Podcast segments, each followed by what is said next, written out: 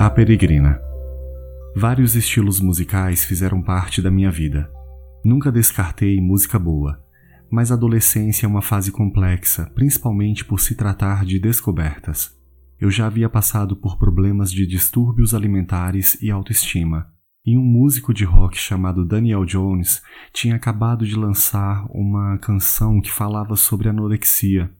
A forma que ele usou para se desabafar era sutil, estranha e até romântica. Eu não resisti. Senti-me compreendida. Passei a ver o rock como um grito de socorro e confissão. O rock era protesto, não era só festa. Havia dias de luto, desabafos, dores, e isso precisava ser colocado para fora. Eu comecei a mudar, e a mudança acompanhava os meus ouvidos. O meu mundo mudava. Eu estava entrando numa selva. Escutava muitos clássicos como Fate No More e Guns N' Roses, e conheci o new metal. Eu não queria mais viver as coisas que eu vivia, nem frequentar os mesmos lugares. Então eu fui ao Konik.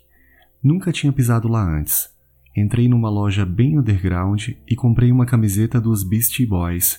Sim, essa foi a minha primeira camiseta. Eu simplesmente adorava esse trio de rap rock. Daquele momento em diante, sentia-me outra pessoa.